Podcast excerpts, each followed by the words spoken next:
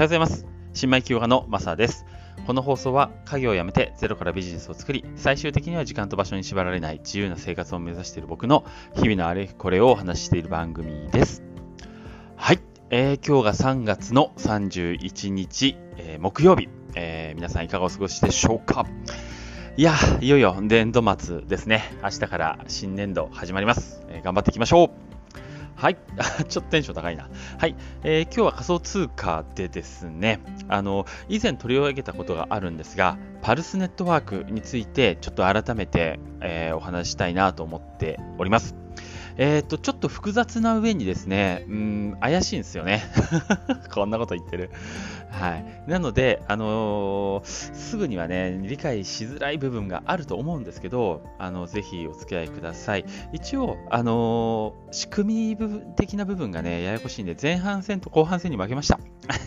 前半戦は概要、後半はちょっと仕組み的な部分。というふうに、えお話ししたいと思うので、あのそうだな、触りだけ前半さらっと聞いて、それで終わってもらっても全然いいかなと思っております。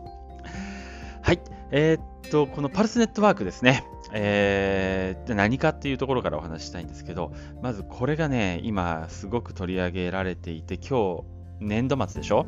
えー、明日から新しい年度でしょ？だから、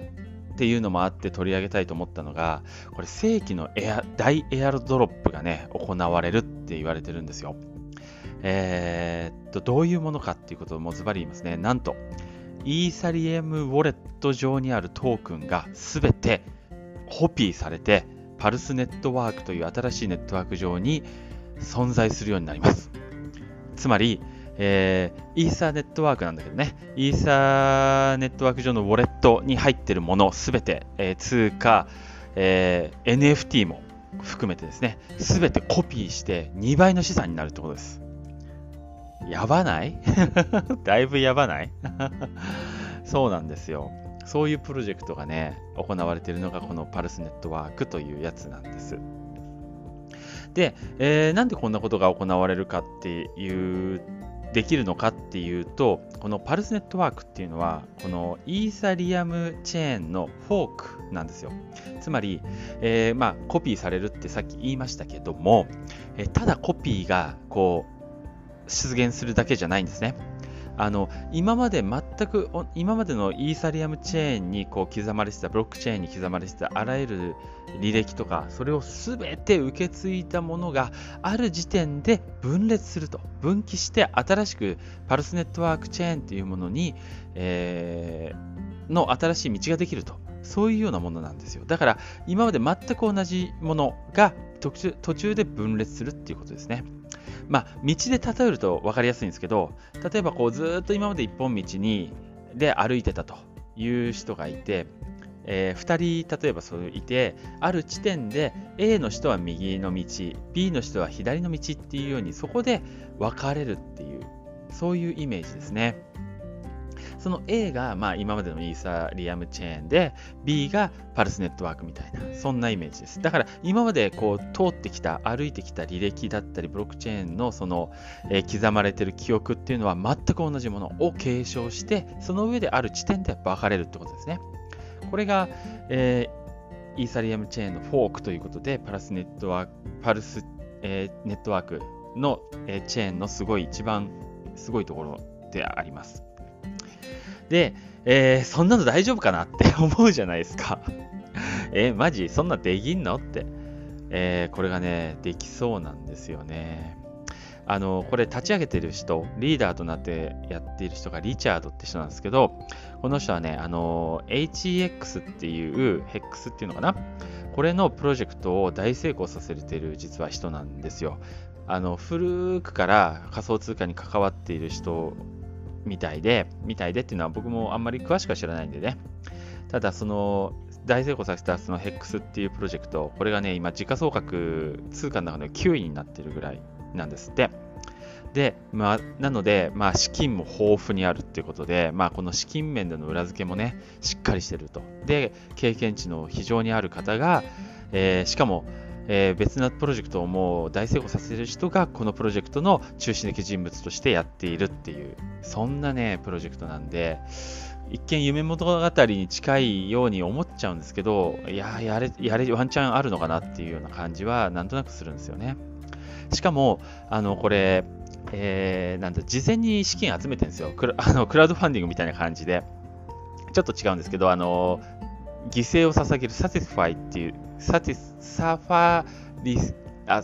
まあいいや。まあ、その犠牲を捧げるっていう形で資金を集めてるんですけど、これがね、あのー、もう10億ドル以上余裕で集まってるというような形で、まあ、資金のね、裏付けもちゃんとあるんで、ちょっとやばいかなっていう感じですね。で、これいつ行われるのか、このホーク分岐ね。それは、えー、一応今年の前半に予定されているそうです。つまり、結構もう間もなくなんです。予定としては。3月か4月かあ、3月終わるね。4月か5月か、まあ6月ぐらいにまでにはなんかなっちゃうんじゃないのって言われてて、まあ不明なんですけど、まあその時点でね、あの、ウォレットに、えー、イーサリアムはじめ、その、えー、イーサーウォレット、まあメタマスクでもいいんですけど、そこに、あの、ウォレット、あの、ダメだよ、あの、他のチェーンじゃダメだよ。ポリゴンチェーンとかね、他のチェーンじゃダメよ。イーサリアムチェーン上のに通貨を持っていれば、それが全部コピーされるってことで、無条件です。無条件なの、すごくない？だから、えー、ぜひね、あのー、ぜひってわけではね、みんな多分運用、持ってる人は運用してると思うんだけど、うん、多少はね、ちょっと入れておくといいのかなと思ってますね。ちょっと難しいですけどね、判断は。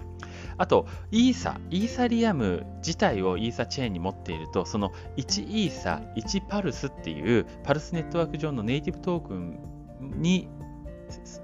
ネイティブトークンにがもらえるんですって。それが純粋にもらえる、えー、トークンになるらしいんで、まあ、イーサリアムを大量にウォレットに持っていると、ものすごくイーサがもらえて、ひょっとしたらそれだけでもかなり、えー、ぶっ飛んだ金額になるかもしれません。はい。というのは、ここまでが前半戦です。えー、ここまでもちょっと長かったね。えー、次、次、後半戦ですね。ここからは仕組みについて。どうしてね、そんなことができて、その実際にこのパルスチェーン上にコピーされた通貨っていうのはどうして価値を持つようになるのかっていう、その辺の仕組みをね、僕なりにですよ、あの解釈したのをお話ししたいなと思ってます。まずその前に、パルスネットワークチェーンの特徴だけね、えー、お話し先させてください。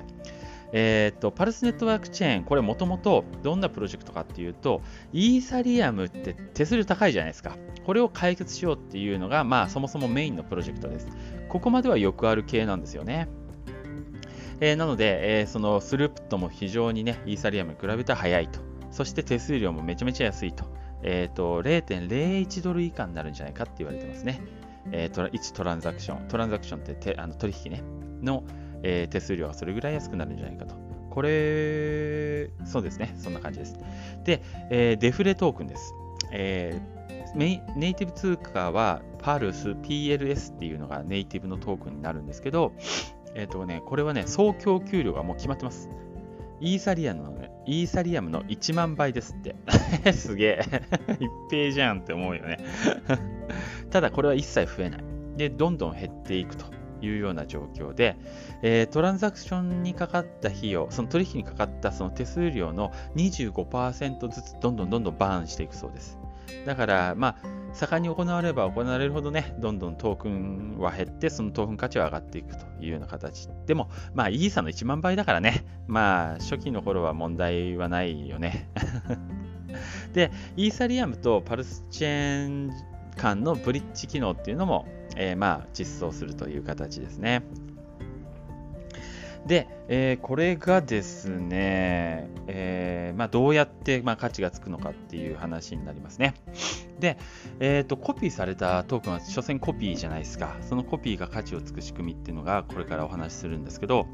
えーと、このパルスチェーン上にパルス X っていう、あの DEX を作ります。DX、分散型取引所、取引所を作ります。えー、パルス X ってやつね。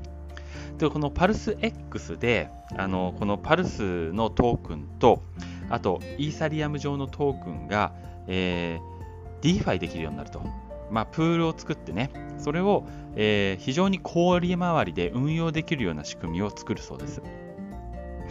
で、えー、その小売回りなので、そこに、えー、非常に、なんだろ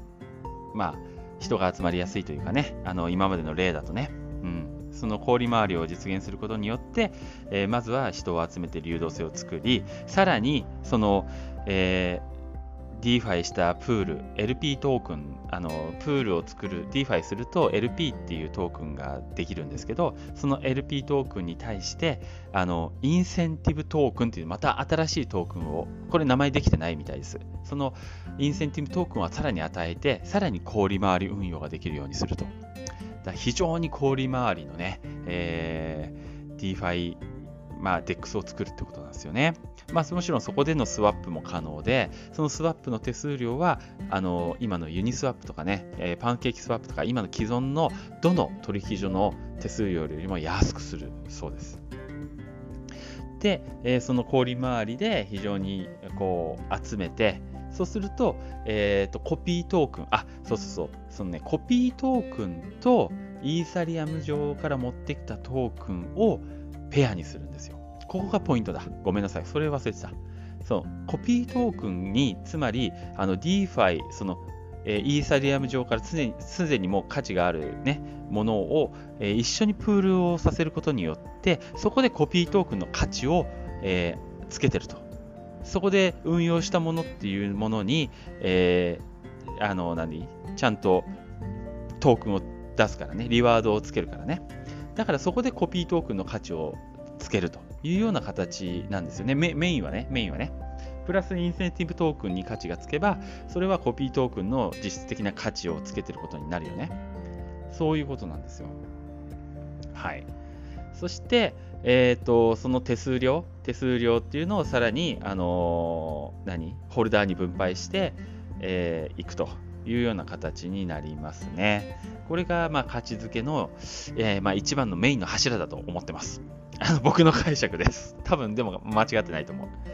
まあ、そういう形でね、価値をつけていこうという形です。で、怪しくないって思うでしょ？これ本当かなって できんのって僕ね、確かに怪しいと思ってます。怪しい。これ本当にできんのかな特に、特にね、怪しいなって思ったのが、あの、初期の流動性ですよね。一番最初、やっぱり流動性のあるプールじゃないと、入れたはいいけど、流動性がないから抜けませんってなったら、誰も入れないじゃないですか、そんなところに。これをね、解決するためにね、AMM レシオフィクサーボットっていうのを使うんですって。もう一回言うよ。AMM レシオフィクサーボット。これを初期の流動性で、えー利用してその初期の流動性を確保するんですって。これがどんなものかっていうと、ちょっとこれが本当に理解できないんだけど、あのユニスワップとかパンケーキとか、今もうすでにある DEX にあの流動性が提供されてるとこあるじゃないですか。そこから大量にあのパルスネットワークのプールに流入させるっていうのが、この AMM レシオフィクサーボットっていうものらしいんですよ。これ意味わかんないね。ちょっとここがね、僕理解できてないですね。ただ、まあ、えー、いろいろ調べたら、パルス、新しく出るネイティブトークンね、パルスネットワーク上のトークンがパルスなんですけど、パルスを利用して購入、大量購入するっていう話になるみたいなんですよ。でもこれがね、ちょっとよくわからない。でも多分そういう形になるっぽいです。えーだからね、ちょっと怪しいといえば怪しい。どうなるかは分かりません。このコピートークンに価値がつくかどうかは本当は誰も分からない。えー、つかないかもしれない。でも、えー、どうかなっていうところで、僕はね、実はね あの500ドルだけね、ちょっとこれもうすでにね、あのえー、サクリファスサクリファイスっていうのか、あの犠牲って言って、それ通貨、トークンをもらえるプレセールみたいのに参加しましたが、まあまあまあ、宝くじ買うみたいな気持ちで買ってます。はい、というところで、えー、今日はですね、えー、正規のエアドロップと言われているパルスネットワークについて、えー、そろそろだなと思ってですね、えもうあちょっとくま詳しくあの深掘りしてお話ししてみました。最後にちょっとだけまとめますね。複雑だったんで。えーと、この正規のエアドロップと言われている、えー、このパルスチェーン上の、えー、エアドロップまもなく始まりますと。その内容っていうのは、イーサリアム上にあるトークン、これをすべてパルスネットワーク上にコピーするというものですよと。えー、これはね、えー、なんとですね、NFT も対象になっておりますということです。なので、ワンチャン資産が2倍になる可能性があるってことですね。で、その際にさらにね、イーサを持っておくと、1イーサ、1パルスという部分、か部分1イーサで1パルス分の、えー、さらにネイティブトークンがもらえるという設計になってます。そしてそんなことができるのはなぜかというと、えー、このパルスネットワークというのがイーサリアムネットワークのフォークだからですね。フォークというのは完全なるただのコピーじゃなくて、えー、今まで同じものを継承した上で途中から分岐するというものがフォークです。これが、えー、パルスネットワーク上でできるので、えその資産が2倍になると。今までのがコピートークンができるというような形になってます。で、何のためにこんなことをやってるのかっていうのが、えー、あ、これ言ってなかったね。まあいいや。えー、ポイントで、より多く流通している通貨がね、より強いっていう考え方があるからなんですね、根底に。だから、より多くのエアドロップしちまえよって。そしたら、えー、パルスネットワーク一番流通量のある一番強い通貨になるんじゃね？みたいなのが発想の根本になってます。そして、えー、仕組みですね。簡単に。そのどうやって価値を持つのかっていう仕組みについては、パルス X という、えー、取引所、DEX を使うことによって、それの中で、えー、DeFi、プラスインセンティブトークン、プラス最も安い手数料と、えー、こういうものを、えー、何、看板にして人を集めるというような形ですね。それによりコピートークンに価値を持たすということです。で、えー、結論、えー、怪しい部分はあるんですけども、信じてる人も非常に実は多くって、えー、リーダーがそこそこ、まあ、実績のある人物で、さらに、えー、資金的な裏付けっていうのもしっかりあると。なので、ひょっとしたらワンチャン、ワンチャンあるんじゃないかなっていうのが、えー、今回のパルスネットワークになります。はい。ということで、長く、長々とすいませんでした。これについてはね、あの、ブログも実は書いているので、もしよかったら僕のブログもちょっと見てみてください。また、プラス、えー、新しい情報とか細かい情報出たら、あの、追加していこうと思います。はい。ということで、えー、今日も最後まで聞いていただいてありがとうございました。年度末、最後の日ですね。頑張っていきましょう。はい。また、では、失礼します。